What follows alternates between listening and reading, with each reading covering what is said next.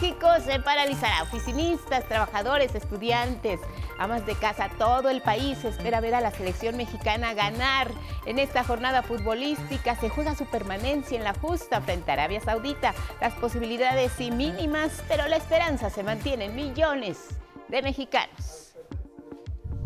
En la Ciudad de México inicia la entrega de las nuevas tarjetas del bienestar a miles de personas con discapacidad que reciben un apoyo bimestral. Será de 2.800 pesos. Si es su caso, en unos momentos le daremos todos los detalles para obtener su nueva tarjeta. El Congreso de la Ciudad de México aprueba la reforma a la Ley de Acceso de las Mujeres a una Vida Libre de Violencia que incluye el concepto de violencia vicaria. Ocurre cuando el padre agrede a los hijos para causarle daño a la madre. El secretario de Relaciones Exteriores, Marcelo Ebrard, lamenta la muerte de Enrique Escorza Zamudio, embajador de México ante la República de Ghana. El recién fallecido diplomático asumió el cargo en 2021. Era miembro del Servicio Exterior Mexicano desde 1991. Directo de Madrid y llegan a México grandes tesoros de la pintura virreinal española se exhiben por primera vez en América. No se pueden perder las majestuosas obras de Goya, de Juan Cordero, de Francisco de Zurbarán y de Julio Ruelas, entre otros, en el Museo Nacional de Arte.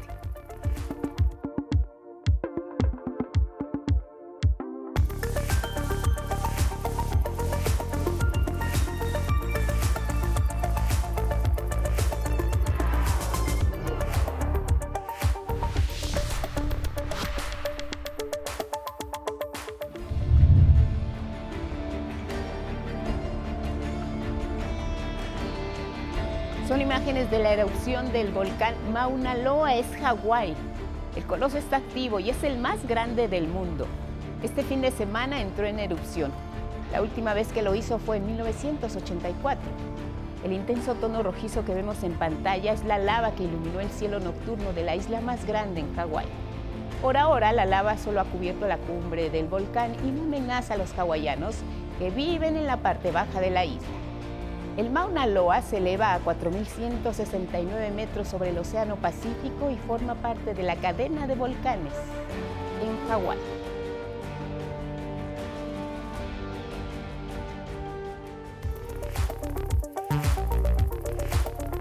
Y con estas imágenes que son noticia les damos la bienvenida. Buenos días a quienes nos ven y nos escuchan a través de la señal del 11 y sus distintas plataformas. Como siempre, lo más relevante aquí en nuestra pantalla. ¿Cómo estás, Lía Vadillo? Junto con Magdalena Alejo y Jimena Raya, alternan en la interpretación en lengua de señas mexicana. Ya lo saben, siempre los acompañamos a donde ustedes vayan en redes sociales, Spotify, Twitter, Instagram y en la página de 11 Noticias, punto digital. ¿Cómo estás, Elvira Angélica Rivera?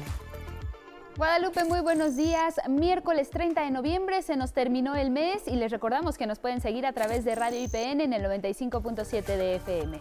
Muy buenos días a quienes nos escuchan y nos ven a través de Jalisco TV del Sistema Jalisciense de Radio y Televisión. También estamos en Radio Universidad Veracruzana 90.5 de FM y le invitamos a que nos comparta su opinión y sus comentarios con el hashtag 11 Noticias. Vamos a iniciar el día con la fiesta del desierto porque en un par de horas México juega su último partido de la fase de grupos y quizá también es su último juego en el torneo. Vamos a ver porque son momentos de incertidumbre. Miren, para pasar a octavos de final tiene que ganar y por amplia ventaja su similar de Arabia Saudita. Situación que siendo realistas pues está complicada por la falta de gol del Tri. El partido va a ser a la una de la tarde, tiempo del centro de México, pero hay que estar muy pendientes de lo que sucede en el juego pactado a la misma hora entre Polonia y Argentina. Hay que monitorear los dos. Lo que es un hecho es que al perder la selección mexicana, las horas de Gerardo Martino, el Tata Martino al frente de la selección están contadas. Este miércoles también en el grupo de Francia enfrenta a Túnez, 9 de la mañana, en el mismo horario Australia y Dinamarca luchan por su triunfo. En otros asuntos, en la Ciudad de México, miles de personas con discapacidad se verán beneficiadas con la tarjeta del bienestar, cuya distribución ya arrancó. En ella podrán recibir una pensión como un acto de justicia social. Inició la entrega de las tarjetas del Banco de Bienestar a las personas con discapacidad en la Ciudad de México. Pedro Sosa fue uno de los primeros en recibirla eh, ya voy a poder cooperar con la familia, luego ya uno se inhibe de salir con ellos porque pues no tiene uno para pues, cooperar, ¿no? Y entonces pues con esto nos, nos ayuda bastante. Desde este martes y hasta el 16 de diciembre se entregarán las tarjetas. Con ellas, las y los beneficiarios recibirán 2.800 pesos cada dos meses. Pero ojo, en el primer pago les darán dos bimestres juntos. Así, por única ocasión se les depositarán entre diciembre y enero 5.600 pesos. Se estarán preguntando, ¿cómo sabré qué día me entregarán mi tarjeta? Será a través de un mensaje de texto a su teléfono celular. Ahí les indicarán la fecha, lugar y hora para acudir por ella. ¿Qué necesita llevar a su cita para que les entreguen su tarjeta del Banco Bienestar? Únicamente una identificación oficial que puede ser la credencial de elector, pasaporte, cédula profesional o la tarjeta del INAPAN y un número de teléfono celular para que el gobierno se mantenga en comunicación con usted. De 0 a 64 años de edad pueden recibir la pensión por discapacidad, explicó la jefa de gobierno. Pero ahora nos pusimos de acuerdo, el presidente de la República y nosotros, para destinarle suficientes recursos, todos los que sean necesarios, para que todas las personas con discapacidad, desde que nacen o por alguna razón a lo largo de su vida, no les falte un apoyo del gobierno. De tal manera que a partir de ahora es un apoyo universal. Ángela ya sabe en qué invertirá el dinero que recibirá. Soy costurera y para invertir en hacer eh, ropa para vender o eh, compro también este, para vender en el tianguis. Sí, sobre todo eso que me va a, me va a ayudar este, económicamente. En caso de no poder asistir al lugar de la cita por problemas de salud, puede acudir un familiar a la dirección de la cita para solicitar una visita domiciliaria y le lleven la tarjeta a su casa. La secretaria del Bienestar informó que para este año habrá 166 mil personas registradas para recibir este beneficio en la capital mexicana. Los derechohabientes que teníamos ya en la pensión son un poco más de 92 mil, que ya, como lo dijo la jefa de gobierno, venían en el padrón de la Ciudad de México desde que el presidente fue eh, jefe de gobierno. Ahora hemos incorporado en este esfuerzo coordinado con la jefa de gobierno casi 74 mil nuevos derechohabientes a esta pensión. La entrega se hará en 18 módulos ubicados en las 16 demarcaciones y brindarán atención de lunes a sábado de 10 a 16 horas. Con imágenes de Eduardo Zamudio y Genaro González, 11 Noticias, Cecilia Nava. Y en otros asuntos, el presidente Andrés Manuel López Obrador anunció un acuerdo con Grupo México y su dueño Germán Larrea, quien tenía a cargo el contrato de construcción del polémico tramo 5 del tren Maya que va de Cancún a Tulum. Es un asunto de finiquito. Y ya se aceptó eh, el que haya una tercería, que los ingenieros militares definan cuánto es lo que se les debe de pagar el presidente explicó que el trazo del tramo 5 será con un viaducto elevado. En ese tramo, por ejemplo, 70%, casi 70%, es una plataforma, una especie de viaducto, precisamente para no afectar ningún eh, cenote, ningún río subterráneo Agregó que 30% de la obra se construye a ras de tierra sin afectar al medio ambiente. También aclaró que ya no es válida la demanda interpuesta por Grupo México luego de que el gobierno federal decidió terminar la participación de esa empresa por incumplimiento. Vamos a otros asuntos. Por unanimidad, el Congreso de la Ciudad de México aprobó el dictamen que reconoce la violencia vicaria como parte de la ley de acceso de las mujeres a una vida libre de violencia. Así, la capital del país se suma Zacatecas, Estado de México, Hidalgo, Colima, Yucatán, Baja California Sur, Sinaloa, San Luis Potosí, Guanajuato y Puebla. ¿Pero qué es la violencia vicaria? ¿Cómo identificarla? Aquí se lo explicamos.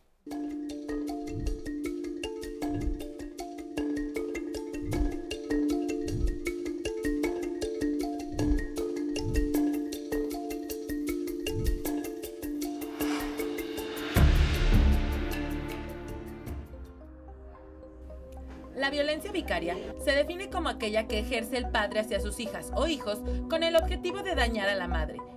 Es decir, ejercer una venganza. Generalmente se da después de haber terminado una relación o cuando la madre solicita el pago de pensión alimenticia. Esta violencia puede ir desde el daño físico, psicológico y emocional a los hijos o hijas a través de los golpes, amenazas o insultos, hasta la sustracción de estos, limitando o cortando la comunicación de manera definitiva entre la madre y las hijas o hijos. Si eres víctima de violencia vicaria, es importante dejar un antecedente.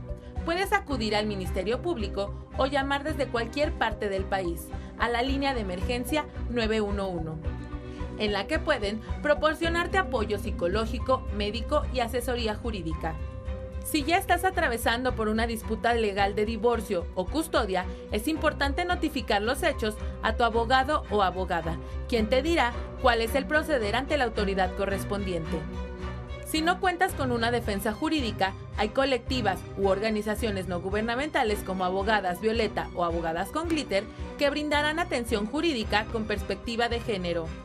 Colectivas como el Frente Nacional Mujeres, que entiende tu dolor frente a este tipo de violencia, también puede asesorarte y acompañarte en esta situación, pues sus integrantes también son víctimas. En denuncia.org, diagonal localizador guion de ministerios guion públicos, podrás localizar en cualquier parte del país la dependencia judicial más cercana a tu domicilio para acudir a hacer una denuncia de manera presencial. Recuerda que no estás sola y la culpa es de tu agresor. Considera tener una red de apoyo integrada por amistades, familia o personas conocidas que puedan darte apoyo emocional o moral en todo el proceso. Si eres testigo de violencia vicaria, es importante ser empática y empático. No culpes a la víctima. Apoya en lo que puedas. Y mire, la violencia contra las mujeres se manifiesta de muchas formas. Una de ellas, delicada, es la violencia sexual. Sin duda, hay algo que no debe de quedar, o más bien que debe de quedar muy claro. No es no. Mi compañera Karen Ballesteros nos explica de esto. El consentimiento es un acuerdo para participar en una actividad sexual. Para que una actividad sexual sea consensuada, las personas involucradas deben estar de acuerdo con tener relaciones sexuales, todas y cada una de las veces.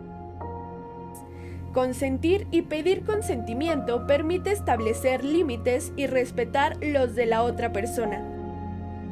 En otras palabras, sin consentimiento, cualquier acto sexual es una agresión sexual, sea con una pareja estable o no. El consentimiento se da libremente, debe ser algo que deseas. El consentimiento también se da si conoces todos los hechos. Por ejemplo, cuando se establece utilizar protección o anticonceptivos y no se utiliza, no hay sexo consensuado. Debes estar de acuerdo y cómoda con todo. Lo que aceptas es solo decisión tuya, y aunque hayas dicho que sí a mantener algún tipo de actividad sexual, siempre puedes cambiar de opinión y nadie te puede ni debe obligar a hacer algo con lo que no estás cómoda.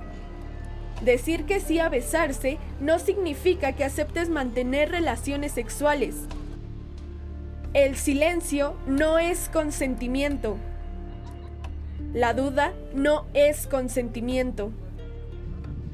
Decir que sí por presión, insistencia, chantaje o manipulación no es consentimiento. Estar bajo los efectos de cualquier droga no permiten dar un consentimiento racional. Cuando una persona está dormida tampoco puede dar su consentimiento. Usar determinada ropa por supuesto que no es consentimiento ni provocación a nada. Tampoco hay consentimiento si una de las personas es menor de edad. Recuerda, no es no y todas las personas tienen que respetar esos límites.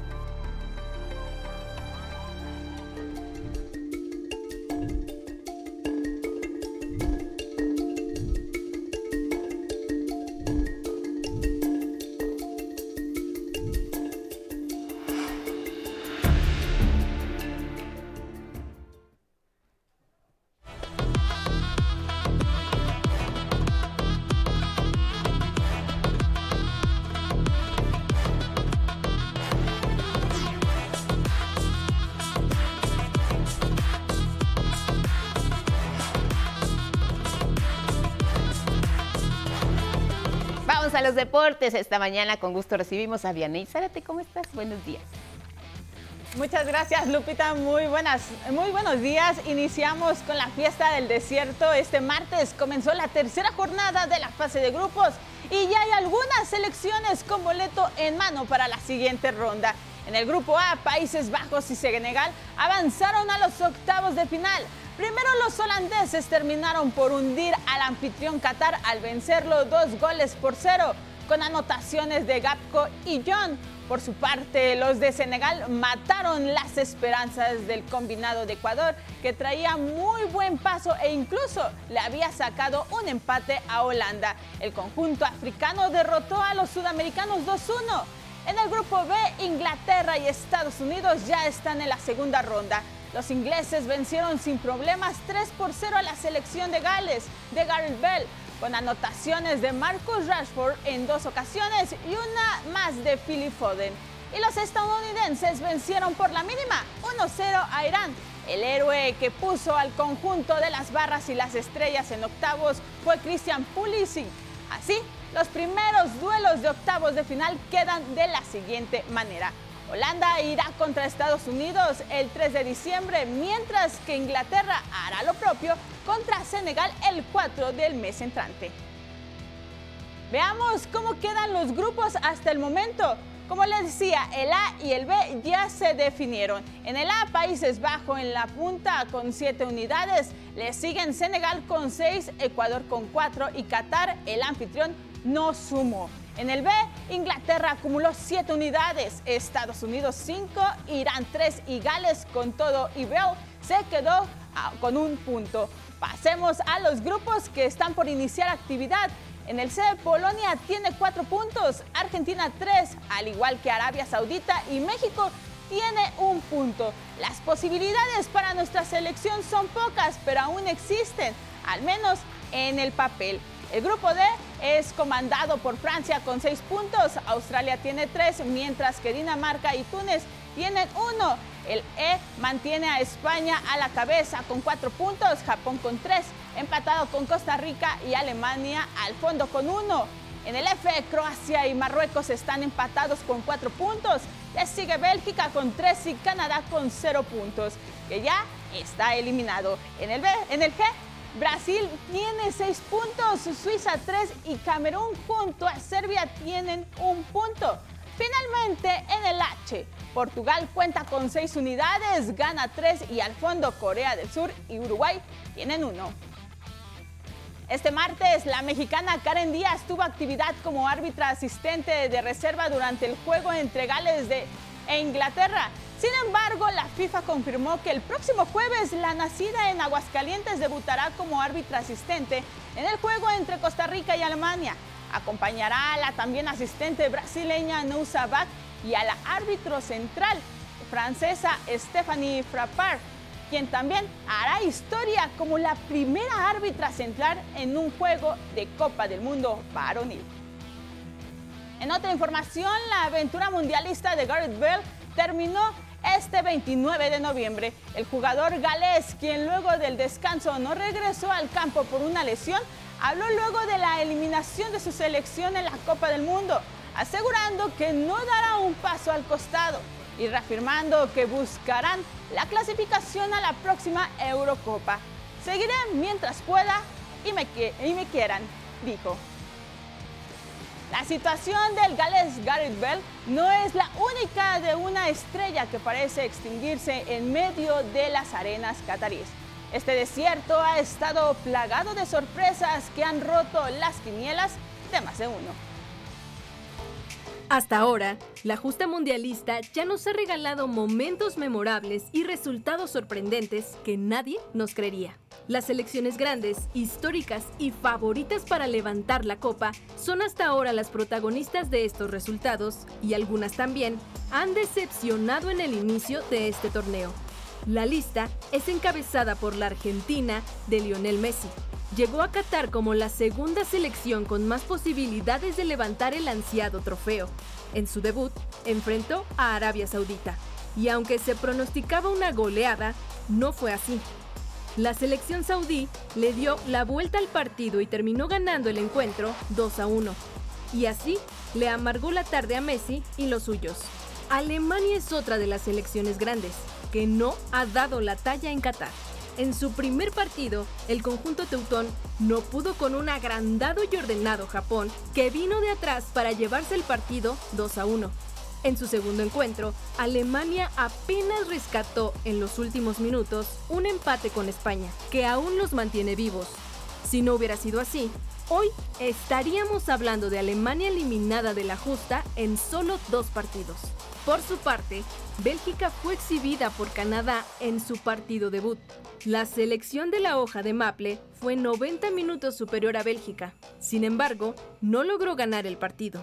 Y en su segundo encuentro, quien no perdonó a Bélgica fue Marruecos, que sorpresivamente ganó el partido este domingo 2 a 0, ante otra de las selecciones favoritas del torneo. Brasil, aunque ha ganado sus dos partidos, no ha mostrado el potencial que tienen sus jugadores de élite. Ante Serbia ganaron 2 a 0, con una selección que no les exigió mucho. Y este lunes, ante Suiza, un equipo que no figura entre los mejores de la UEFA, apenas pudieron sacar la victoria en los últimos minutos 1 a 0. Y un bicampeón del mundo, Uruguay, marcha en último lugar de su grupo, con un partido perdido y uno empatado, y con pocas posibilidades de avanzar a octavos. Hasta aquí la información deportiva. Buenos días. Hoy México tiene que ganar, Lupita. Hoy México. Ojalá, ojalá.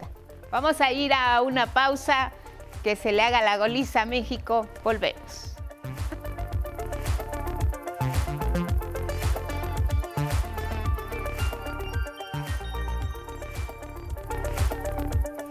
6 con 30 de la mañana, seguimos aquí en 11 Noticias y mire, con 8 votos a favor y 3 en contra, la Suprema Corte de Justicia de la Nación finalmente avaló el acuerdo sobre la participación de las Fuerzas Armadas en tareas de seguridad pública. Aquí los detalles. Las Fuerzas Armadas podrán seguir participando en tareas de seguridad pública hasta 2024 como originalmente se planteó luego de que la Corte avalara el acuerdo emitido por el presidente López Obrador desde mayo de 2020, el cual no invadió competencias del legislativo, como alegó Laura Rojas, expresidenta de la Cámara Baja, quien interpuso entonces una controversia constitucional. En dicho acuerdo, el Ejecutivo estableció la participación de las fuerzas federales, mientras la Guardia Nacional desarrollaba sus capacidades. El máximo tribunal, con ocho votos a favor y tres en contra, determinó que la decisión del Ejecutivo sí cumplía con los requisitos constitucionales.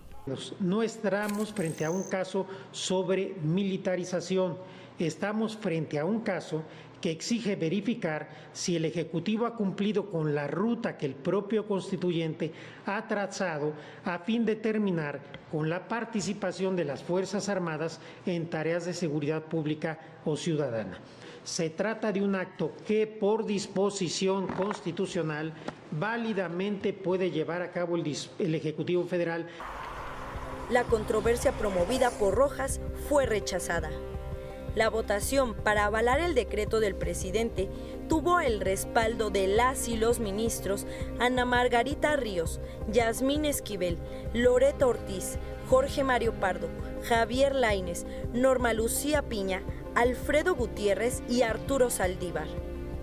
En contra votaron los ministros Luis María Aguilar, Juan Luis González y Alberto Pérez Dayán. Hoy con el proyecto de la ministra Margarita Ríos Farjat, quedó establecido que el decreto estaba dentro del marco constitucional con el aval del Congreso.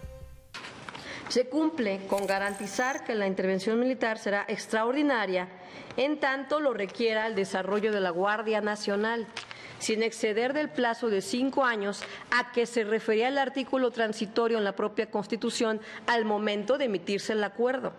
Saldívar reiteró que no se militariza el país, sino que se fortalece a la Guardia Nacional para enfrentar la inseguridad. Quiero insistir en que el hecho de que esta Suprema Corte valide la participación de las Fuerzas Armadas en tareas de seguridad, hasta en tanto otras instituciones de carácter civil como la Guardia Nacional concluyen su integración y adiestramiento, de ninguna manera significa que este tribunal esté autorizando la militarización de la seguridad pública aprobado por unanimidad de votos y de esta forma queda definitivamente resuelto este asunto. Con información de Luis A. Méndez y Gabriela Jiménez, 11 Noticias.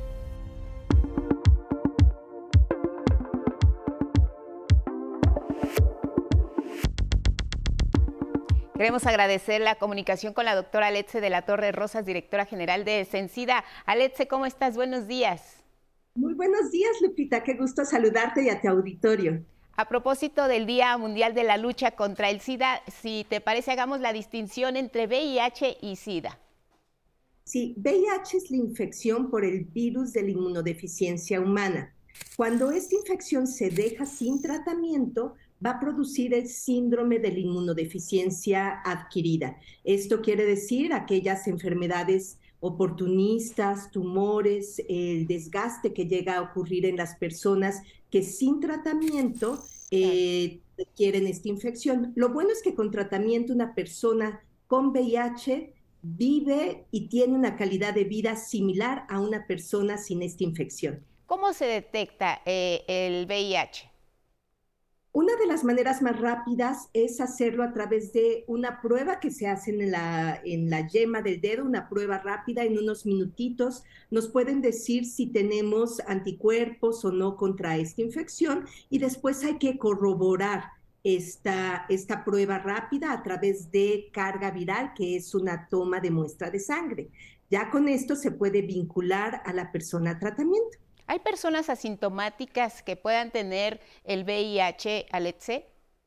Sí, de hecho, la primera parte y donde queremos eh, asegurarnos que obtenemos un diagnóstico lo más pronto posible es en las primeras fases de esta infección. Una vez que se adquiere la infección, a veces da como un tipo de gripa, pero después pueden pasar de meses a años sin ningún tipo de síntoma a la persona. Esto nos resalta la importancia de cada año realizarnos las pruebas de VIH y de otras infecciones de transmisión sexual. Siendo asintomático, ¿tendría que recibir tratamiento?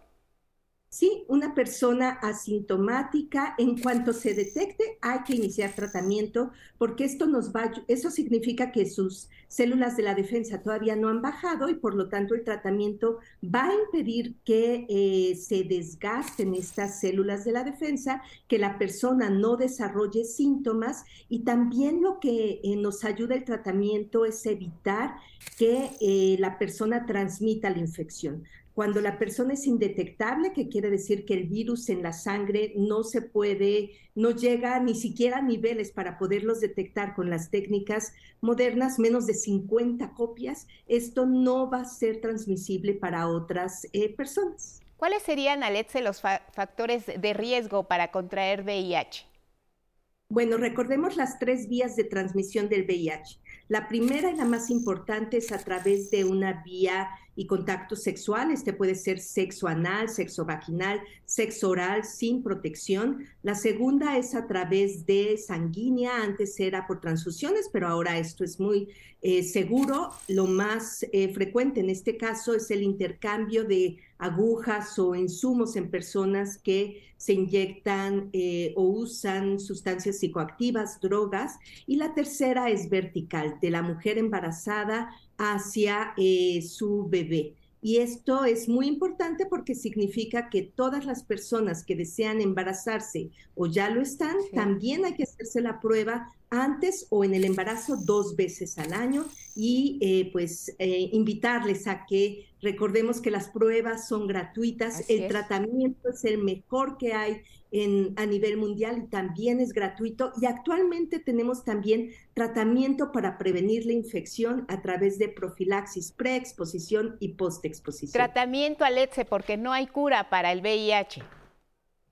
Hasta el momento no hay cura, pero el tratamiento ha avanzado tanto que la mayoría de las personas en nuestro país toman una pastilla al día y con eso es suficiente para mantenerlos indetectables y con una extraordinaria calidad de vida y sobrevida. Aletze de la Torre Rosas, directora general de Sencida, te mando un abrazo, gracias y buenos días. Gracias. Gracias, hasta pronto. Gracias por la información. Si va a salir, haga planes, porque Ismael Marcelo nos cuenta cómo viene el estado del tiempo. Buenos días.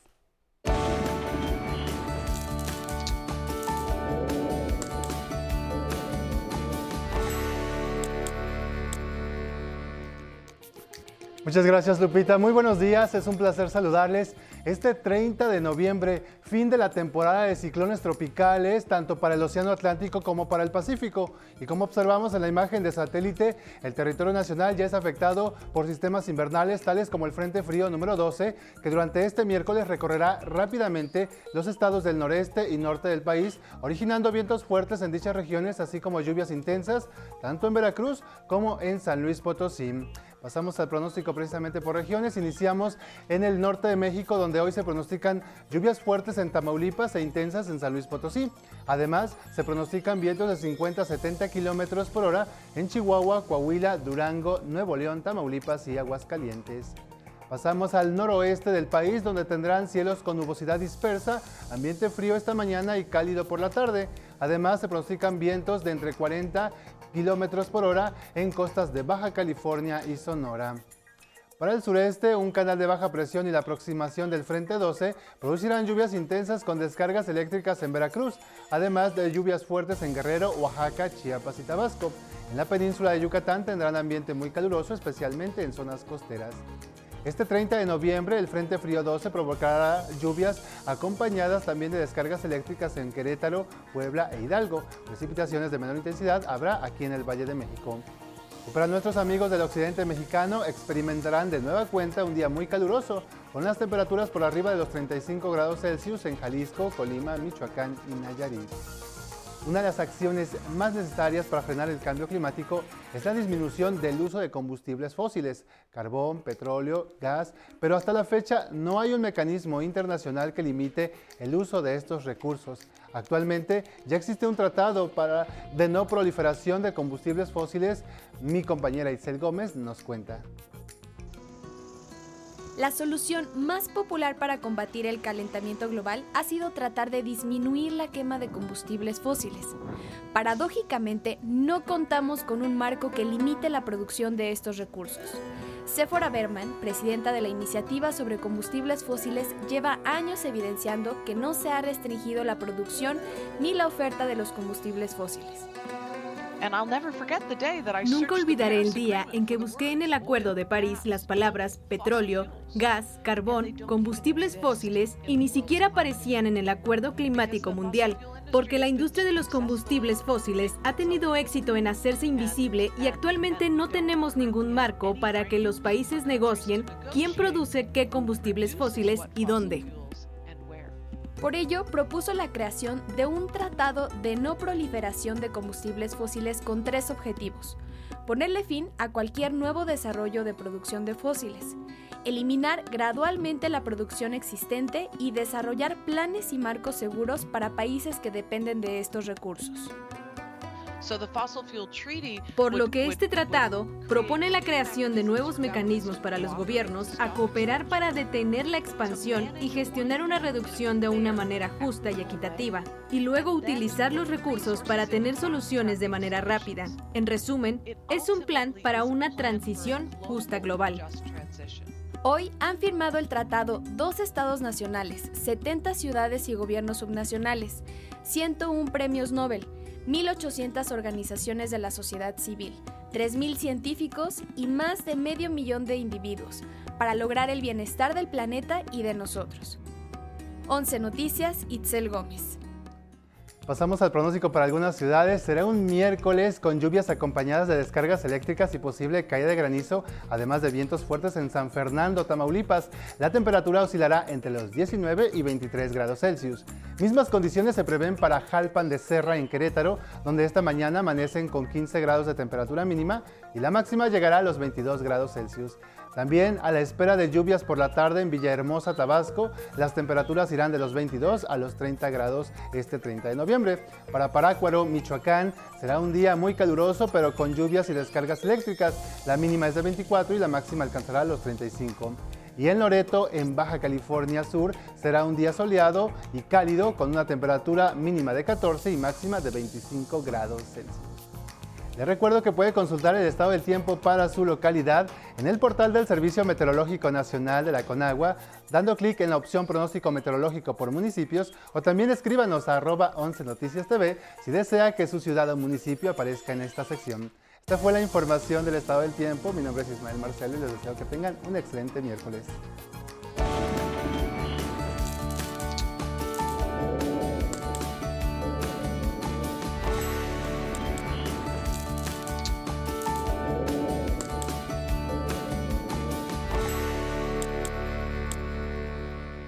Ahora les voy a presentar la entrevista con la secretaria del Bienestar, Ariadna Montiel. Nos habló de la transición de la tarjeta para pensión de adultos mayores al Banco del Bienestar aquí en la Ciudad de México, primera etapa.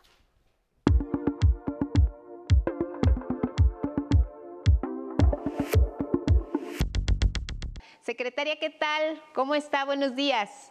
¿Qué tal? Buenos días. Aquí a tus órdenes. Buenos días al auditorio. Secretaria, cuéntenos eh, quiénes son las personas que tienen que hacer este trámite y por qué la necesidad ya de cambiar al Banco del Bienestar. Ya, esto es muy importante que vamos a iniciar en este caso con los derechohabientes de la pensión de adulto mayor y de personas con discapacidad de la Ciudad de México. También en el Estado de México ya iniciamos hace algunas semanas y ahora mismo estamos iniciando para acá, en la ciudad. ¿Cuál es el motivo por el que estamos pidiendo hacer esta renovación de la tarjeta? Eh, como ustedes saben, el presidente Andrés Manuel López Obrador ha planteado un proyecto muy importante que es el del Banco del Bienestar, que será el único que sea el encargado de dispersar los programas sociales. Entonces, estos programas de bienestar eh, se entregan de manera directa y sin intermediarios. Esa ha sido una política del gobierno federal. De tal manera que entregarle la tarjeta del Banco del Bienestar les va a permitir que sigan recibiendo su pensión para el bienestar a través de un banco que no les va a cobrar comisiones por consultas de saldos, retiros. Eh, esto es muy importante porque va a ser el banco que va a dispersar los programas de bienestar. Entonces, actualmente eh, hay 852 mil personas en la ciudad que ya reciben su pensión a través de una tarjeta de un banco privado. Sí. Eh, ellos van a conservar esa tarjeta para su uso personal si así lo requieren, pero se les va a dar una nueva tarjeta del Banco del Bienestar para que ahí les caiga su pensión eh, de adulto mayor de tal manera que ellos pues, puedan hacer uso de esta tarjeta en bancos, en las sucursales del Banco del Bienestar. Ya tenemos 64 sucursales nuevas que se construyeron justo porque los derechohabientes van a ir a estos a sucursales del Banco del Bienestar a retirar sus recursos, pero también lo pueden usar en tiendas departamentales, en el supermercado, eh, donde haya una terminal punto de venta y también pueden retirar en otros eh, cajeros de otros bancos, pero bueno, obviamente les cobran una comisión.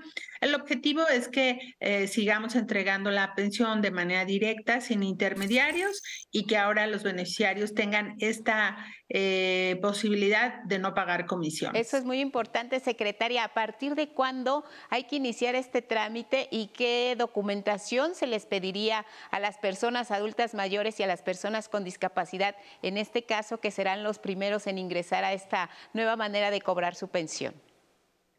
Bueno, eh, vamos a iniciar el próximo 5 de diciembre y va a ser un periodo hasta el 15 de abril. Eh, nosotros vamos a estarlo haciendo por colonia, les vamos a estar avisando por lo menos ocho días antes y también pueden ingresar a la página eh, web de la Secretaría de Bienestar, que es gov.mx, diagonal bienestar. Y ahí donde dice adulto mayor, pensiones y programas, eh, le dan clic y ahí con su CUR, eh, registran su CUR y les va a desplegar día, hora y lugar donde ellos pueden, eh, donde va a estar su tarjeta. Es muy importante decir que no pueden ir a cualquier módulo, deben de ir al módulo que está asignado eh, a través del domicilio que nosotros tenemos registrados. Hay que llevar eh, identificación oficial que puede ser credencial de lector, que puede ser pasaporte, cartilla, cédula profesional o alguna constancia de la alcaldía que les pueda emitir de identificación. La CURP, el acta de nacimiento, el comprobante de domicilio y un número de teléfono celular, porque a través de un SMS se les eh, convoca para los diversos trámites. Así que es muy importante porque de esa manera eh, es una manera muy segura de, enviar la información. Entonces son esos cinco, cinco documentos. Secretaria, si alguna persona por su condición, por su estado de salud, no puede acudir, ¿hay algún familiar que pueda realizar este trámite directamente? ¿Qué procede en esos casos? Sí, esto es muy importante. Si alguien, por ejemplo, está en cama, no puede salir o tiene dificultad en su movilidad, un familiar puede ir el día y la hora al lugar que le hemos asignado en la programación con su documentación, nos entrega toda la documentación, ahí se agenda una visita domiciliaria porque tenemos un principio muy importante, que el medio de pago, en este caso la tarjeta, deberá ser entregado en mano del derechohabiente. Y una vez que eh, nos dan la información, si se puede, en ese mismo momento vamos al domicilio o agendamos una visita domiciliaria para concluir el trámite y entregarle la tarjeta. Una vez que ya tengan en su mano la nueva tarjeta, es entonces que ya podrán cobrar, porque quizá muchas personas podrían pensar que al realizarse este trámite se va a prolongar el depósito que tengan. ¿Pueden seguir manejando su tarjeta anterior hasta que reciban la nueva secretaria? Esto es muy importante también. Efectivamente, a ellos se les va a depositar su primer pago de pensión en la tarjeta del Banco del Bienestar en el bimestre que sigue. Porque una vez que le hemos entregado la tarjeta, tenemos que actualizar eh, el, el padrón y, hasta entonces le vamos a depositar en el siguiente bimestre. Para que ellos estén tranquilos, de cualquier manera, se le va a mandar un SMS a su teléfono celular que haya registrado para avisarle que el depósito ya está hecho en esa tarjeta. Hasta entonces la tendrá para que no haya confusión y vamos a estar informando, esto es muy importante y que nos ayuden para compartir la información a los derechohabientes y es muy importante también decirles que la tarjeta que actualmente tienen no la deben entregar, no no la deben de entregar, ellos la deben de conservar. Primero, porque es probable que ellos tengan un saldo ahí. Así es. Segundo, porque muchos de ellos ahí reciben su pensión del IMSS o del ISTE. Entonces ellos ahí seguirán recibiendo su, su tarjeta.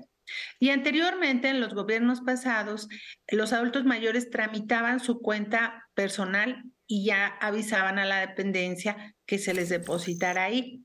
Pero es una cuenta personal que nosotros no podemos ni debemos cancelar y tal vez ahí puedan estar recibiendo alguna remesa, algún apoyo de otra manera, de tal suerte que no hay que entregar la tarjeta actual, ellos la deben conservar. Eh, también hay otra pregunta que entre el auditorio nos han hecho de manera constante, secretaria, es que si una persona está recibiendo una pensión por viudez, puede tramitar y tiene derecho a, tener su tarjeta del bienestar para obtener también la pensión del bienestar?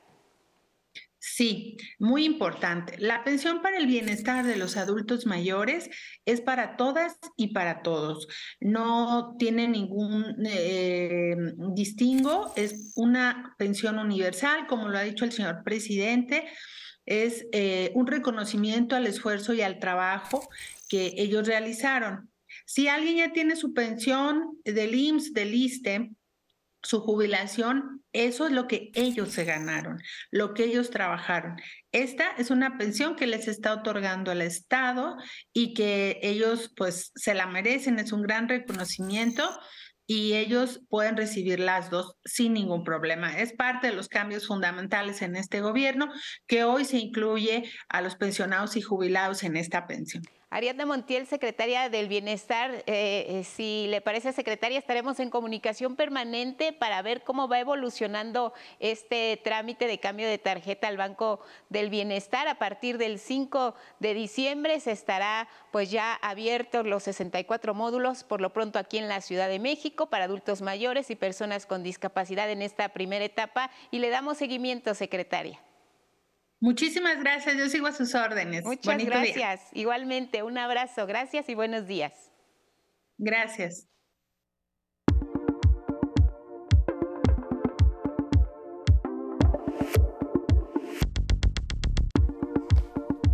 Muy buenos días, vamos a la información cultural. 16 obras de pintores novohispanos y españoles se exhiben hasta el 4 de diciembre en el Museo Nacional de Arte. Mauricio Romo tiene la historia.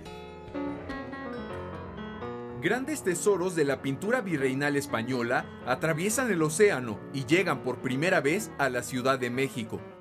Y las ocho piezas que vienen del Thyssen nunca habían cruzado el Atlántico. Es la primera vez que se exhiben en América. La verdad está muy padre, es una experiencia muy bonita y hay demasiadas pinturas para apreciar.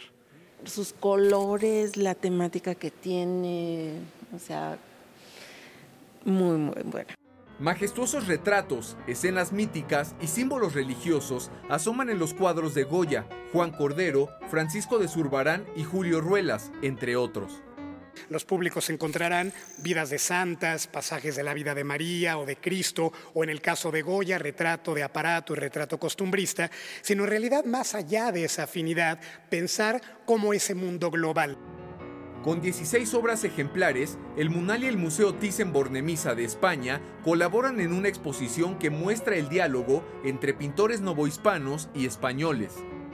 Plantea esos entrecruzamientos, esos vasos comunicantes entre la realidad hispana y la realidad americana, que cuando pensamos en el contexto virreinal hablamos de un escenario común. Ideas, estilos, sensibilidades, técnicas, temáticas que se encuentran justamente en esta exposición Últimas semanas de la exposición La Ruta Infinita, hasta el 4 de diciembre en el Museo Nacional de Arte. Con imágenes de Darío Hernández, 11 Noticias, Mauricio Romo. Vámonos al libro del día, es 101 ideas para dibujar de Areli Oliva. Es un libro que tiene la intención de despertar la creatividad y trabajar con la imaginación de los pequeños. No tienen que llevar un orden, ellos pueden elegir la página que más les guste. Desde un principio van a ojearlo porque les va a fascinar, se van a ir con una página, luego con otra. Por ejemplo, esta, me dibujas unos tatuajes y es un pirata. O esta de llena este plato de tu cereal favorito. Puedes contestarlo como quieras, de atrás para adelante, la página que más te apasione, puedes ir en orden si gustas. Este, por ejemplo, es un genio y te puede conceder tres deseos, dibújalos. Cuando somos grandes comenzamos a enfocarnos en temas pues del trabajo y de repente se nos olvida que había una actividad que cuando éramos pequeños nos encantaba, que era dibujar. Leo con el 11 continuamos con la lectura del Ambiguo Testamento de Fernando Rivera Calderón, editado por Penguin Random House. El tuit de hoy es de Judith Alanis y dice, la noche acariciaba tus misterios, el misterio de tu rostro no visible, el misterio de tu nombre no nombrado. Gracias por esta aportación. Seguimos leyendo y hoy se cumplen 116 años del nacimiento del escritor Andrés Enestrosa. En su honor el poema del día que en alguna parte dice, dame tu mano y por el camino de mi mano pásate y éntrate en mi corazón. Bueno, aquí lo solicite, lo comparto completo por Twitter, arroba Miguel D, solo la DLA Cruz. Hasta aquí, Cultura. Buenos días. Gracias, Miguel de la Cruz. Y miren, nos vamos a ir un corte, pero antes de ello le, vamos, le estamos informando que debido a un corte en un servicio del tren en la terminal del metro Indios Verdes, esto es la línea 3, nos está ofreciendo servicio a la raza. Tome sus precauciones. El servicio está a partir de la estación Tlatelolco hacia Universidad es lo que nos están reportando, por ello es muy importante que tome en cuenta esto y salga con anticipación siga con nosotros, lo invitamos a que se quede aquí. Y bueno, ahora es momento de eh, irnos a una pausa. Tenemos más información internacional, todavía hay más en relación a lo que ocurrió en esta conferencia que da la gobernadora de Campeche, Laida Sansores, y su martes del jaguar. Le vamos a contar en esta ocasión a quién involucró y qué es lo que se está dejando claro en esta conferencia. Es momento de irnos a un corte, regresamos.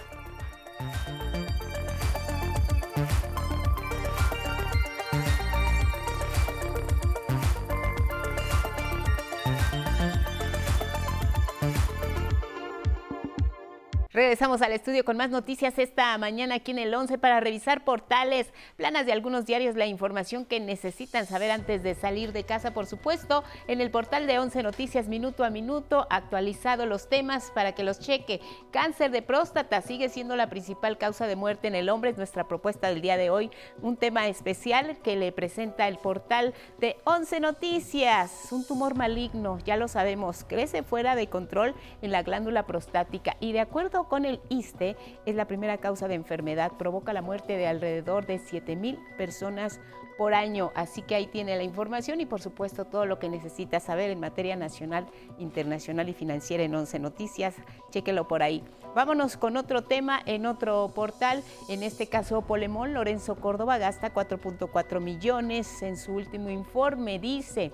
Esta página electrónica señala que el consejero presidente del INE contrató un servicio de asesoría para la elaboración de su informe de gestión de 2014 al 2022. El contrato se publicó en la Plataforma Nacional de Transparencia y fue adjudicado a la empresa Dinámica Empresarial a. Esto trae Polemón esta mañana. Revisamos ahora el diario El Financiero con esta información de primera plana apuntala al peso el apetito por el riesgo a que se refiere, dice que el avance del superpeso frente al dólar sigue insostenible.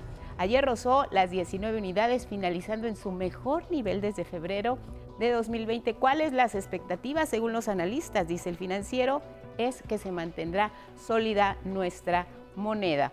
Revisamos ahora lo que dice este tema que tiene que ver con la verdad. La nueva familia michoacana distribuye fentanilo para niños. Los narcotraficantes parecen no tener límites. Es un reportaje especial que señala este asunto que debe de preocuparnos. Fentanilo para niños. En los detalles dice que la DEA detectó embarques con la droga entre juguetes, como los bloques armables de colores. Estuches dice que contienen gis de colores o empaques de pastillas para el aliento. Ahí está el tema del fentanilo para que lo revisen. La página web, pie de página, esta mañana nos ofrece un trabajo de investigación con el encabezado Sembradores en la Niebla. Es la historia de indígenas oaxaqueños que en medio de la niebla siembran amapola silenciosamente, recolectan la goma de opio casi a oscuras y caminan bosque arriba sobre terrenos empinados cubiertos de encino. Ellos siembran, dice, para subsistir. Ahí está el tema de los sembradores en la niebla, la amapola en Oaxaca. En más información, dejamos los portales. Este martes el presidente Andrés Manuel López Obrador realizó una gira de trabajo por Acapulco Guerrero. Inauguró la primera sala de hemodiálisis en la entidad como parte del fortalecimiento del plan IMSS Bienestar. Ahí hizo un importante anuncio en beneficio de todos los médicos, enfermeras y personal del sistema sanitario que no está basificado en Guerrero ni en el país.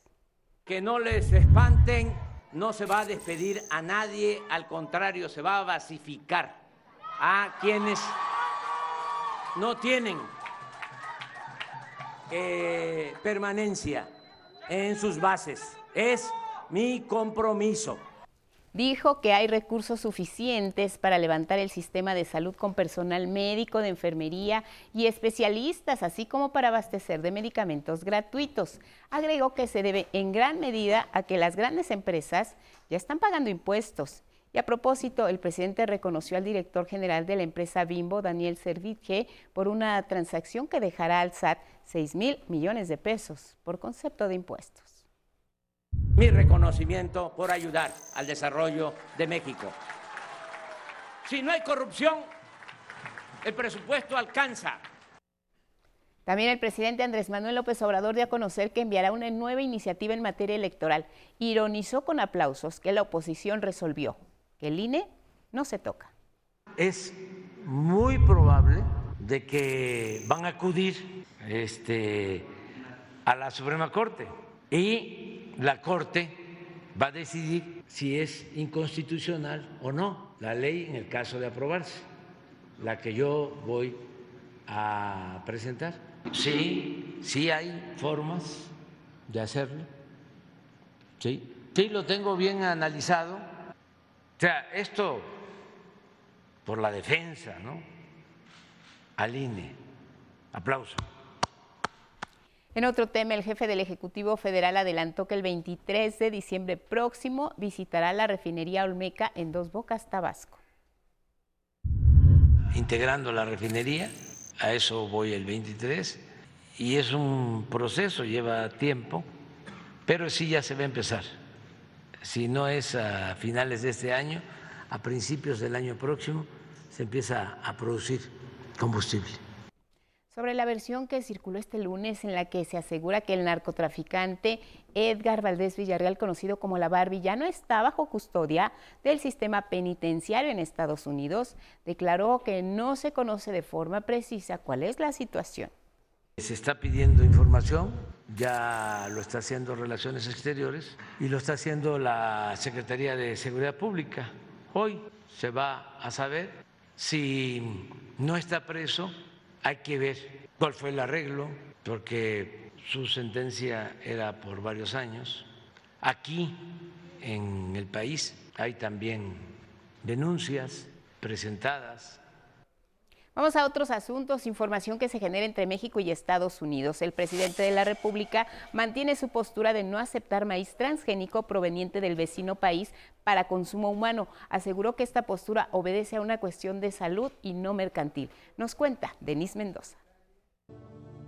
Luego de que Estados Unidos intentó amagar con acudir a un panel de controversias dentro del TEMEC contra México por prohibir la importación de maíz transgénico para consumo humano, el presidente Andrés Manuel López Obrador sentenció que no cederá en su posición y únicamente se aceptará traerlo para forraje. La tarde de lunes, el mandatario federal se reunió con el secretario de Agricultura de Estados Unidos, Tom Vilsack, en Palacio Nacional para hablar del tema. Nosotros fuimos muy claros en que no podemos permitir eh, el maíz eh, de importación ya sea amarillo, que se sostiene extrangénico, para el consumo humano. Nosotros somos autosuficientes en maíz blanco y no eh, vamos a, a permitir la importación de maíz amarillo para consumo humano. Se ha hecho para forraje y estamos buscando la forma de que pues ellos entiendan que una cosa es lo mercantil, la ciencia que permite ¿no? mayor productividad y otra cosa es la salud. El primer mandatario confía en que se pueda llegar a un acuerdo y en caso contrario existen mecanismos para dirimir posibles controversias en el tratado, pero aseguró que México cuenta con elementos suficientes para defender su postura. En temas de salud, el subsecretario del ramo, Hugo López Gatel, informó que los contagios por COVID-19 en el país han registrado un leve ascenso, pero no genera alarma. Pero afortunadamente el incremento no es acelerado, es mucho más lento de lo que fue la reducción de casos y esto es muy importante tenerlo presente. 11 Noticias, Denis Mendoza. Vamos con temas educativos. La CEP y su titular Leticia Ramírez Amaya informó que la estrategia del gobierno federal para el regreso a las aulas ha permitido que en la actualidad más de 34 millones de estudiantes estén ya de manera presencial en las aulas. Al comparecer ante la Comisión de Educación en la Cámara de Diputados explicó que entre las prioridades educativas en este ciclo escolar están las becas para el bienestar Benito Juárez, que han beneficiado a más de 11 millones de estudiantes de educación básica, media superior y superior, con un presupuesto de casi 74 mil millones de pesos anuales. Traigo a este recinto legislativo uno más de los compromisos cumplidos del presidente de la República, como es el otorgamiento de las becas, sobre todo para estudiantes de familias pobres, que nadie se quede sin la oportunidad de estudiar destacó que el 67% de las escuelas con estudiantes becados se ubican en las zonas de alta marginación y localidades indígenas. Las becas se otorgan a las familias, a los estudiantes que más lo requieren, favoreciendo el acceso, permanencia y conclusión de su formación en cada nivel educativo. Y agregó que también se avanza en la reformulación de los libros de texto gratuitos mediante la colaboración de especialistas, académicos, integrantes de organizaciones civiles y docentes en cuanto a la educación superior. Y ahí destacó que en el ciclo 2021-2022 hubo un incremento de 1.7% en la matrícula y esto representa 85.905 estudiantes. Sobre el magisterio resaltó el incremento salarial de hasta 7.5% y la basificación de más de 650 mil profesores.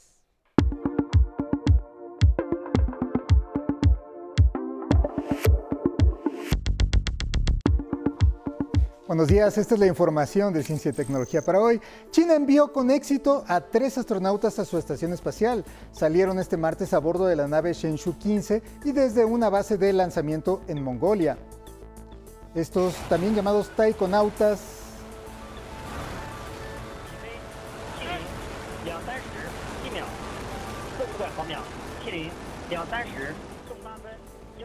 Los también llamados taikonautas del Shenzhou 15 son el relevo que reemplazará a los actuales inquilinos de la estación china, quienes han permanecido ahí desde junio pasado.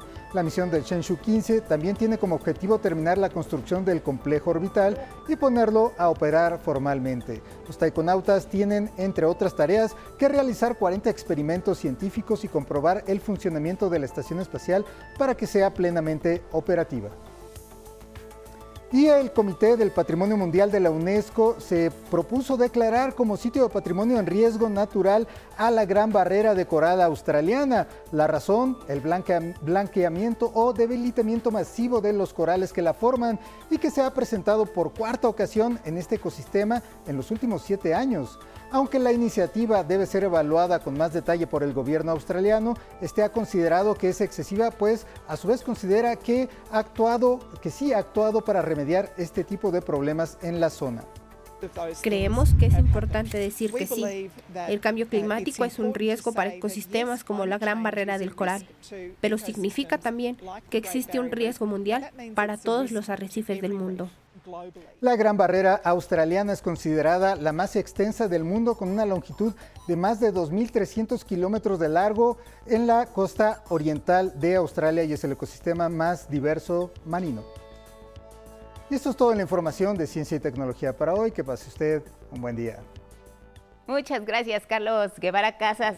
Vámonos con más información. A Shelly Ramírez, presidenta de la Comisión de Derechos Humanos de la Ciudad de México, dio a conocer que en toda Iberoamérica la pandemia de la COVID-19 ha provocado una parálisis en el avance de los derechos humanos que se tenían establecidos para el 2025, particularmente en el sistema de cuidados para infantes y adultos mayores, en los que se debe hacer valer el principio de corresponsabilidad entre mujeres y hombres ahí tenemos deudas pendientes como el sistema de cuidados que está parado todavía en el orden legislativo, tanto a nivel federal como a nivel, por ejemplo, local de la Ciudad de México, y que es urgente. Este, creo que esa agenda la colocó de manera más intensa el COVID en esta charla con el 11, Ramírez Hernández precisó que por primera vez la Ciudad de México será sede de la vigésima séptima Asamblea General de la Federación Iberoamericana del Ombudsperson con la participación de 22 países, que entre otros temas van a abordar el fenómeno de la migración agudizado también por la pandemia. El cierre de fronteras y la política migratoria de los Estados Unidos el pensar que en México está siendo un refugio más permanente y que necesitamos políticas de inclusión social para la población migrante. Las sesiones de la federación iniciarán este miércoles y van a concluir el 1 de diciembre. El primer mensaje es la importancia que cada vez en el sistema no jurisdiccional tenemos los organismos locales en términos de lo que es desarrollar procesos de proximidad, de justicia restaurativa, de conciliación y de garantía de derechos. Vamos a cambiar de tema. En la emisión de martes del Jaguar, la gobernadora de Campeche, Laida Sansores, aseguró que Claudia X González utiliza a partidos de oposición como títeres, pues según la mandataria local, él es quien los organiza. Vamos a ver. El martes del Jaguar, en su edición número 48, fue dedicada al empresario Claudio X González. La gobernadora de Campeche, Laida Sansores, afirmó a través de su programa que el empresario Claudio X González es quien realmente controla y financia a la oposición en este país. Mandando, organizando, ahora en la política. Yo creo que algo dañó mucho a nuestro país cuando se dio este binomio político-empresario que, que no existía. Las dos uh, actividades son muy respetables, pero tú tienes que escoger, o quieres ser político o quieres ser empresario. La mandataria estatal dio a conocer una conversación vía WhatsApp de junio de 2020 entre Claudio X González y el dirigente nacional del PRI, Alejandro Cárdenas, en donde presuntamente estaban organizando la Alianza Va por México. Ya platiqué con Ricardo. El martes veo a Santiago. Insisto. Alito, sigo avanzando. Pronto te haré llegar un documento para tu revisión. Cuando andes por la ciudad avísame para vernos. Abrazo. Sí, perfecto. Si me lo permites, al rato te llamo de un teléfono para que tú me des otro teléfono y te haga un comentario importante. Abrazo fuerte, ¿va? Si lo puedes ver, te comento en un rato, ¿va? A las órdenes. Alito, ¿cómo ves el día 22 para el primer encuentro de la mesa? Lo podemos realizar en la terraza donde platicamos, a las 10. Si tú puedes, empiezo a buscar a los demás. Abrazo. Veo de inmediato cómo estoy y te aviso para construir, ¿ok? Hay que tener estrategias de inteligencia siempre. Ve lo que sucedió el día de hoy. Tienen que cuidar todo. De acuerdo, Alito. Espero me digas si el 22 jala contigo para citar a los demás. Alito, ¿Puedes el 22 en la mañana? Necesito saber para convocar a los demás. Sí, me parece bien. El tema es que hay que cuidar sobremanera eso. Y dime si van a mandar representantes. Pues manda un agente porque no quiero llegar y que alguien mandó un representante y que no pudo ir. Tenemos que ir los presidentes. La invitación, si te parece bien, sería a los presidentes y a un representante permanente para las mesas de trabajo por cada partido. La cita sería en Monteblanco 925, en donde nos encontramos la vez pasada, a las 10. Te voy avisando de las confirmaciones de los demás presidentes. Ok, perfecto. Hay que tener mucho cuidado, no se vaya a filtrar esa reunión, hay que estar atentos. Saludos. Alito, la reunión será a las 5 pm en lugar de las 10 am. ¿Te queda bien? Marco confirmado. 5 pm, ok. ¿Quién te acompaña? La idea es que estén el presidente de cada partido y un representante de toda su confianza para el trabajo de seguimiento. Sí, llevo uno, perfecto. Sierra Mazapil 145, Lomas de Chapultepec. Miguel Hidalgo 11000. Próximo lunes, 5 pm. Correcto. Abrazo. Otro de retache. Laida Sansores recordó que en la pasada marcha a la que convocó el presidente López Obrador por su cuarto año de gobierno, se mostraron imágenes alusivas a X González en donde el empresario utilizaba como títeres a los dirigentes de los partidos de oposición, porque dijo, es él quien los organiza y financia. Con una insistencia, él tiene la batuta. ¿Y, con quién vas a venir? Y con un agente de. No es Alito el que está organizando, es él el que los está organizando. Él pone la hora, pone la casa, cambia la casa, cambia la hora. 11 Noticias.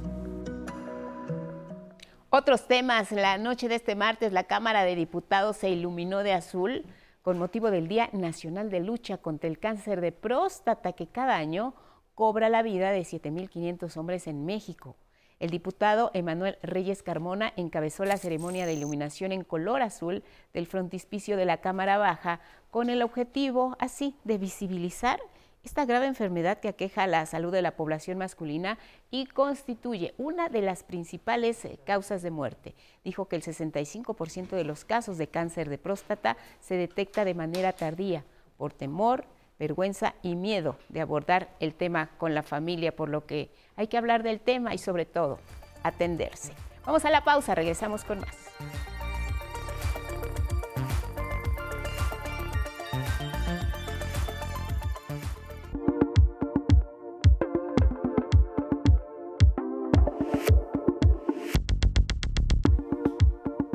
Vamos a ver cómo está el mundo. Iniciamos con la prensa internacional en un recorrido por Europa. Revisamos el periódico español El Mundo. En su nota de ocho columnas comenta, el presidente del gobierno Pedro Sánchez monta un tribunal constitucional y agrava la crisis institucional.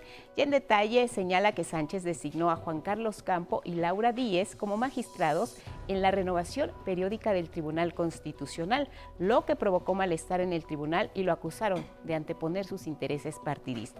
En la nota secundaria del mundo se habla del gran saqueo de Gerson. Aclara que los rusos antes de retirarse se robaron los restos del general Potemkin, 10.000 piezas de arte de los museos, bibliotecas y hasta los animales del zoológico. En la imagen de portada de este diario se muestra a una mujer que observa algunos de los objetos que los rusos, dice, no se llevaron. Revisamos ahora cómo viene Financial Times en los Estados Unidos en su nota principal con el tema de China que alista a Alibaba y Tencent en la lucha contra las sanciones de chips en ese país. Y aclara que China ha reclutado a los gigantes tecnológicos para ayudar en sus esfuerzos en el diseño de chips semiconductores, mientras Beijing se prepara para más sanciones de Estados Unidos destinadas a suprimir el poder informático chino. En una nota secundaria, Financial Times dice que Hungría está en el corazón de la bonanza de baterías. Se refiere al auge de los vehículos eléctricos en una tranquila ciudad húngara. Y acompaña su imagen principal de un militar apuntando con su arma con el encabezado. La OTAN respalda las esperanzas nórdicas. Regresamos ahora al diario Argentina. En el Clarín informa que Cristina Fernández llamó pelotón de fusilamiento al tribunal que la juzga por corrupción. En una nota sobre temas económicos aborda el polémico proyecto para crear una empresa estatal de software. Detalla que se mejorarían los sistemas de administración pública, pero también se contrataría de forma directa consultorías para terciarizar procesos. En la foto de portada del Clarín vemos a los hinchas argentinos en Doha. Esto previo al partido entre Argentina y Polonia. Se disputarán su pase a la siguiente ronda hoy a la una de la tarde tiempo de México. Esta es una lamentable noticia. La Secretaría de Relaciones Exteriores dio a conocer el fallecimiento a los 58 años de edad del embajador de la República de Ghana, Enrique Escorza. El diplomático era integrante del Servicio Exterior Mexicano desde 1991, licenciado en Relaciones Exteriores por la UNAM y profesor en la Universidad Iberoamericana. Además, fue jefe de la Cancillería en la Embajada de México en China. También fue parte de la misión diplomática de nuestra embajada en Estados Unidos, entre otros cargos.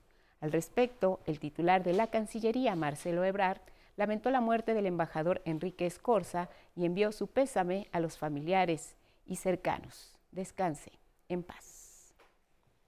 Ahora los invito a que juntos veamos esta historia que en realidad parece de película. Durante 11 días, Tres nigerianos estuvieron en un escondite a cielo abierto en un buque. Querían escapar. Su destino, Europa. La historia. Nacieron en el continente africano como otros 36 millones de migrantes altamente vulnerables y eligieron llegar a Europa de una manera poco habitual, como polizones en un buque carguero en un espacio menor a dos metros cuadrados. Son tres migrantes que abordaron en Lagos, Nigeria, el petrolero Alitini II y pasaron 11 días en un recorrido de más de 3.100 kilómetros a la intemperie en una pequeña base del timón. Hoy están hospitalizados en Islas Canarias. La salvamar Nunki rescata a esas tres personas y la traslada al muelle Arguineguín con un estado de grave reservado en el primer lugar.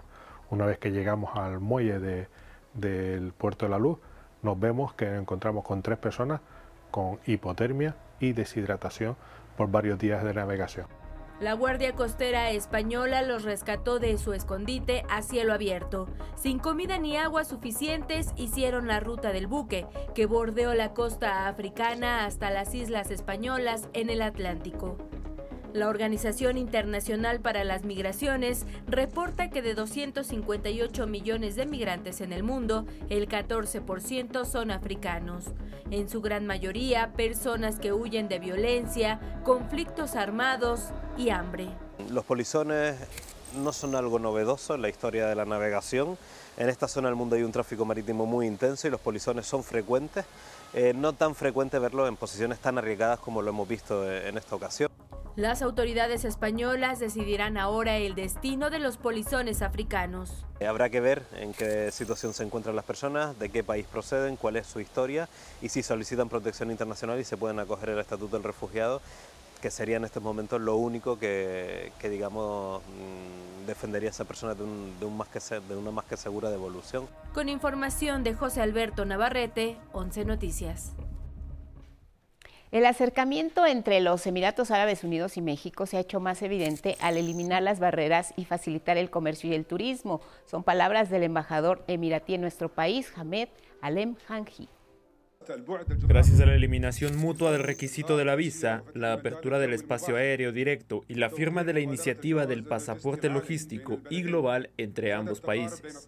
En la conmemoración de su Día Nacional, el embajador afirmó que su país está comprometido con los derechos humanos, el cuidado del planeta y la resolución de conflictos entre países a través del diálogo. Invitado a la celebración, el subsecretario de Turismo, Humberto Hernández Haddad, destacó que los Emiratos significan una gran oportunidad para fortalecer el turismo internacional. Es un gran mercado que México necesita atraer. Tenemos aquí también mucha oferta turística que ofrecer. Miguel Torruco Marqués y sus aliados en los Emiratos Árabes Unidos no escatimarán esfuerzos para que los turistas de Emiratos visiten México y puedan gozar nuestra diversidad turística que nos ha colocado en este difícil tramo de la pandemia del coronavirus en uno de los países más visitados del mundo. Revisemos información de la Unión Americana, donde el Senado de Estados Unidos aprobó una ley federal bipartidista que protege a los matrimonios entre personas del mismo sexo y los de razas distintas en todo el país frente a posibles decisiones conservadoras. Recordemos que el matrimonio interracial fue legalizado en esa nación desde 1967, cuando la Corte Suprema consideró inconstitucionales las leyes antimestizaje. Y el matrimonio homosexual aplica legalmente ya desde 2015. La iniciativa demócrata surgió del temor de que la mayoría conservadora en la Corte Suprema revoque esos derechos, como hizo con el aborto. Ahora mismo el Senado tiene la oportunidad de aliviar temores y dar a millones de personas en matrimonios del mismo sexo e interraciales la certeza, la dignidad y el respeto que necesitan y merecen. Más de Estados Unidos, un jurado de Washington, D.C. declaró culpable de conspiración sediciosa a Stewart Rhodes, fundador del grupo ultraderechista Hope Keepers, por el complot violento que intentó anular la elección que ganó el ahora presidente Joe Biden. El juicio exhibió el plan ilegal del grupo extremista para mantener al republicano Donald Trump en la Casa Blanca. La declaratoria de culpabilidad es una victoria para el Departamento de Justicia, en su enjuiciamiento masivo por la toma del Capitolio que ocurrió, recordemos, el 6 de enero del 2021. Nos vamos al otro lado del mundo. China, el Partido Comunista pidió tomar medidas enérgicas frente a las protestas ciudadanas contra el confinamiento para evitar contagios de la COVID-19. Las autoridades indicaron que la población debe respetar las ordenanzas mientras la policía patrulla las calles de Beijing y de Shanghai. Los diversos derechos y libertades legales que disfrutan los ciudadanos están plenamente garantizados de conformidad con la ley. Al mismo tiempo, todos los derechos y libertades deben ejercerse dentro del marco de la ley. En tanto, aumentará la vacunación de las personas mayores de 80 años. Recordemos que el conflicto armado entre Rusia y Ucrania permanece. Al respecto, la OTAN ha advertido que Rusia se propone utilizar el invierno como un arma de guerra, en donde Ucrania, donde ha bombardeado sus instalaciones eléctricas, se mantiene a la expectativa de futuros ataques. Necesitamos apoyar a Ucrania porque lo que vemos es que el presidente Putin está tratando de usar el invierno como arma de guerra. Sabemos que Rusia dice ha atacado instalaciones estratégicas de agua potable y de servicio de luz. Ucrania, por su parte, informó que los bombardeos han dañado entre 25 y 30% de su infraestructura. Regresamos con temas nacionales. Les comento que en la Ciudad de México ya la Plaza de Toros anunció que no habrá temporada grande. Esto luego de que en junio pasado un juez dictara una suspensión definitiva a las corridas de toros al considerar que representan maltrato animal y violan la ley para celebración de espectáculos públicos en la capital del país. Ahí está el comunicado de la Plaza México. No habrá corridas en esta temporada. Y nos vamos a Colima a revisar la situación que impera por la falta de agua. Más de 100 colonias se van a quedar sin el líquido hasta el próximo primero de diciembre, esto es hasta mañana, debido a que se realizarán reparaciones en los sitios de las constantes fugas reportadas desde hace ya varias semanas.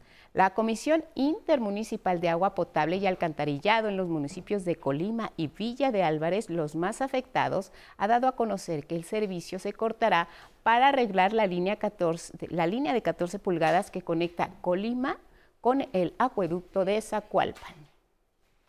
En Chihuahua, a partir de este miércoles 30 de noviembre, los municipios fronterizos de Janos, Ascensión, Praxedis, Guadalupe, Coyame, Ojinaga, Manuel Benavides y Juárez retrasarán el reloj una hora. Esta medida fue aprobada por la Cámara de Diputados para que estos municipios puedan empatar el uso horario con vecinas ciudades en Estados Unidos y de esta manera se evite que Chihuahua pierda 14.780 millones de dólares por el desfase de horario con la Unión Americana.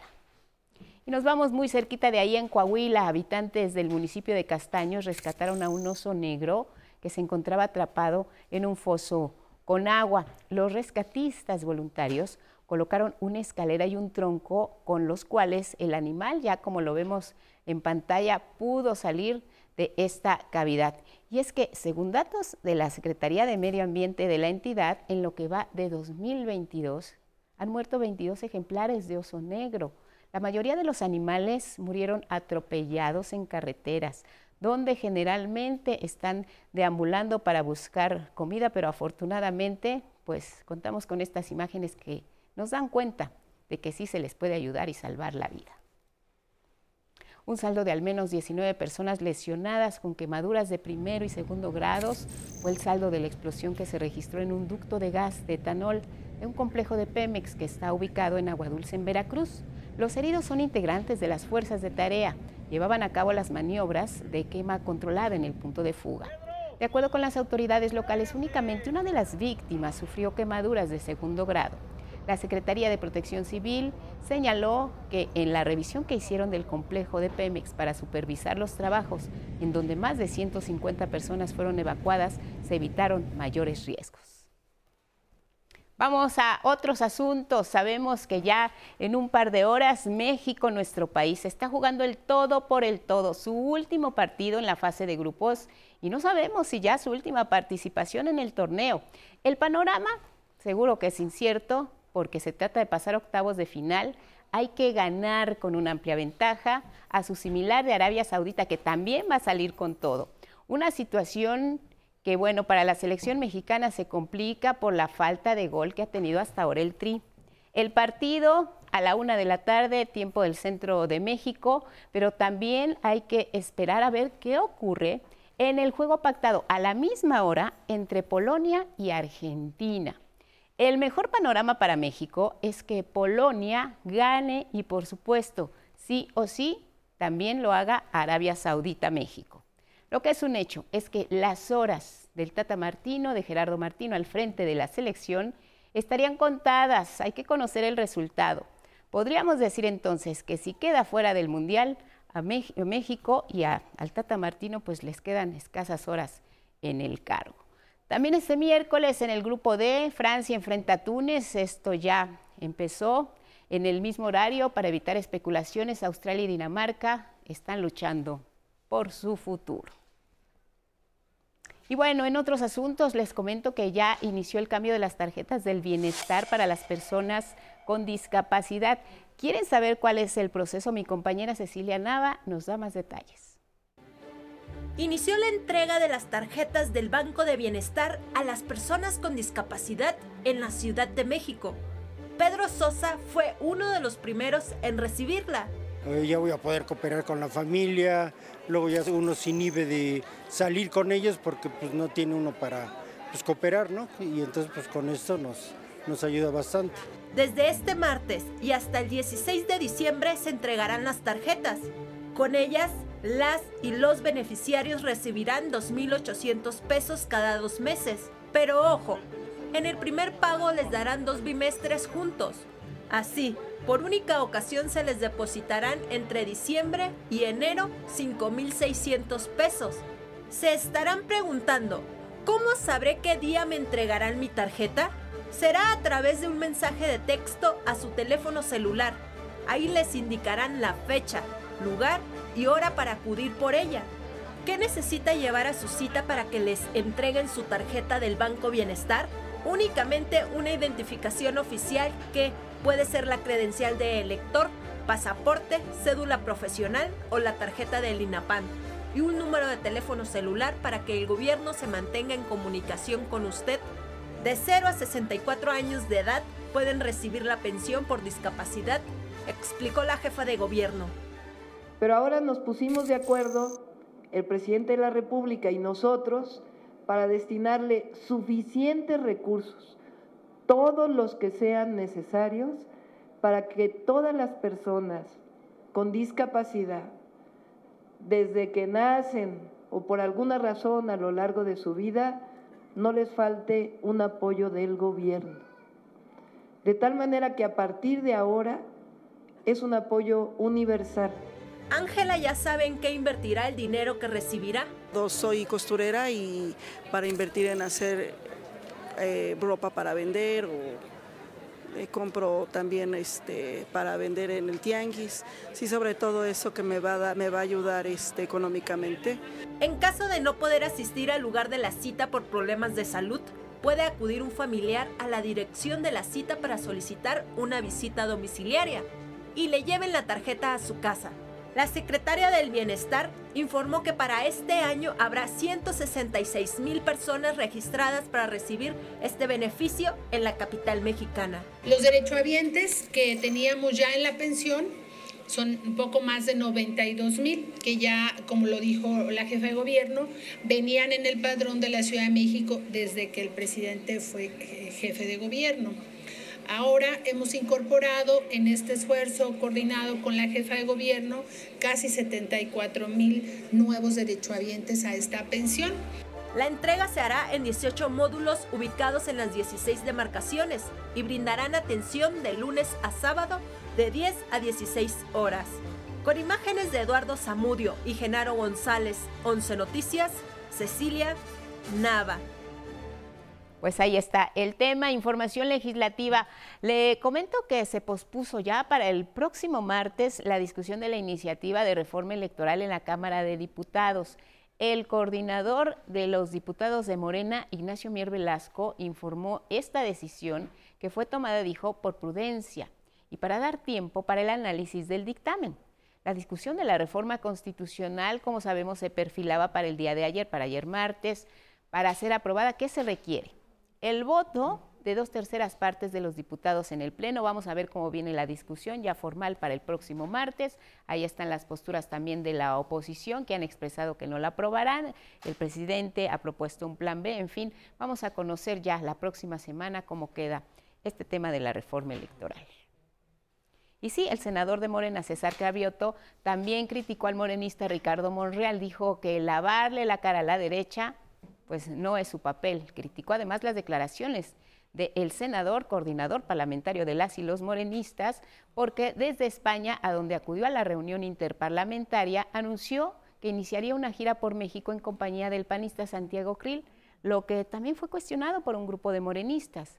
Gravioto dijo esto en conferencia de prensa. Una mayoría de los que estamos en el movimiento, pues no nos parece conveniente que se eh, le quiera lavar la cara a la derecha que le ha dado la espalda al pueblo de México. Los que necesitan reconciliarse con el pueblo de México es esa derecha rancia, esa derecha que le ha estado dando la espalda una y otra vez al pueblo de México. Si el senador Monreal quiere acercarse cada, cada vez más a esa derecha, bueno, pues claro que está en su derecho. Desde el recinto senatorial, César Cravioto también criticó que los partidos de oposición mantengan sus negativas a la aprobación de la propuesta de reforma electoral que propuso el presidente Andrés Manuel López Obrador. ¿Por qué votan en contra una reforma que al partido que más le va a perjudicar justamente es a Morena? Pues por una razón muy simple, porque no quieren perder privilegios, porque no quieren perder recurso público. En otra conferencia de prensa, el grupo parlamentario del Partido Acción Nacional reiteró ya su negativa de aprobar la reforma electoral y su defensa segura del Instituto Nacional Electoral. Defenderemos por todos los medios a esta institución que si bien puede ser perfectible, hay que buscar los momentos y las formas de hacerla aún mejor. pero no bajo una reforma que es engañosa, tramposa Cambiamos de tema. El gobierno capitalino, con ayuda de 46 especialistas, llevaron a cabo la restauración de las bancas de paseo de la reforma. Miren, se invirtieron cerca de 8.5 millones de pesos. Mi compañera Cecilia Nava dio seguimiento a esta información y nos cuenta más detalles. Paseo de la Reforma es la vialidad más importante de la Ciudad de México, misma que está rodeada por 37 bancas que fueron construidas en 1878, que por supuesto es patrimonio cultural de las mexicanas y mexicanos. Pero, ¿cómo le han hecho para conservarlas? Estas bancas hoy en día sirven para que las y los visitantes tomen un descanso o simplemente contemplen la ciudad pero en su tiempo sirvieron para esperar los carruajes y luego los tranvías, que fue el transporte en aquellos años. El Instituto Nacional de Antropología e Historia, INA, hizo un diagnóstico de estas y detectó que había 197 piezas faltantes, además de una serie de afectaciones a la piedra por diferentes razones, desde graffiti hasta el mal uso que se hace en ocasiones. Por ejemplo, cuando hay festejos, las personas se suben, se les cae la comida o el café y las dañan seriamente, por lo que el gobierno capitalino, desde la Secretaría de Obras y Servicios, encabezado por Jesús Esteba Medina, junto a un equipo de 46 especialistas, realizaron la preservación de las bancas junto a Lina. Hubo que reemplazar la cantera, hubo que fijar algunas piezas y volver a labrar también algunos de, los, de las piezas. Además de toda la limpieza eh, que implica eh, pues los años, las afectaciones que tiene por el propio intemperismo. Las bancas tienen una longitud de 500 metros lineales y esta intervención representa más de 2.643 metros cuadrados. Varias de las piezas de aquí tuvimos que colocar unos pernos para fijar estas, estos copones. Y bueno, el graffiti también, que sabemos que, hay un derecho a la manifestación, pero que finalmente sobre los monumentos históricos tiene una afectación adicional que representa eh, pues que ya no podemos reemplazar muchas de estas, eh, bueno, se, pueden, pero ya no será la misma piedra. Algunas piezas no se sustituyeron a pesar que tienen alguna afectación por decisión de Lina pues el objetivo es que se conserve más tiempo la originalidad de las piezas, explicó el funcionario. La banca siga platicando, siga diciéndole a las personas lo que ha pasado aquí. Y por eso van a llegar a ver algunas piezas que se ven con cierta erosión, pero que Lina determinó que así se quedara, que es una labor de preservación. Daniel estaba sentado junto a su esposa en una de las bancas dijo que es agradable usarlas.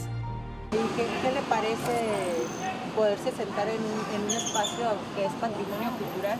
Mm, pues la verdad, la verdad un privilegio para estar aquí. Muy, muy agradable todo.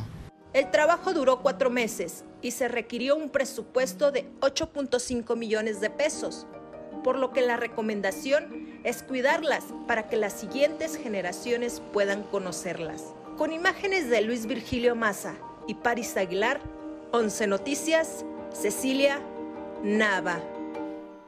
Y ahora vámonos con música. La intérprete y cantante mexicana Natalia Lafourcade nos presenta su más reciente producción que describe como un trabajo autobiográfico con detalles interesantes de su vida. Paola Peralta. Natalia Lafourcade renace en De todas las flores, con este nuevo disco, la cantautora mexicana hizo una introspección tras varios duelos que afrontó. El fin de una relación, la muerte de su sobrino y el duelo al que nos enfrentamos cuando la pandemia trastocó la vida tal y como la conocíamos. Es agüita pura que de los pétalos de una flor trae la primavera en esta melodía que canto hoy. Las canciones hablan de mi vida hablan de... El disco eh, encierra una etapa de mi vida. Tiene canciones que compuse desde el 2018 hasta el 2021, digamos. Este álbum, dice, es un trabajo autobiográfico que le permitió conocerse mejor a sí misma. el disco se llama De todas las flores, porque ahí em, em, emprendí el retorno a mi propio jardín. Por eso me gusta usar esa metáfora. Fue como volver a mi jardín. Este diario musical, que habla de la naturaleza, la danza, la vida y la muerte, fue producido por Adam Jodorowsky y cuenta con contribuciones de Mark Ribot, Emiliano Dorantes y Sebastián Steinberg. De todas las flores ya está disponible en plataformas digitales. Con imágenes de Miguel Escobar e información de Paola Peralta, 11 Noticias. Y antes de despedirnos, le comentamos que falleció el escultor mexicano Federico Silva la madrugada de este miércoles a los 99 años de edad. Precisamente esta noche se inaugura una exposición de su obra en el Museo del Palacio de Bellas Artes. Nos quedamos con su obra, el adiós y solidaridad que le da a su familia. También un abrazo desde aquí, descanse en paz. Ya nos vamos, muchas gracias por su atención y compañía. Sigan en el 11, viene Diálogos en Confianza, que tengan un excelente día. Hasta mañana.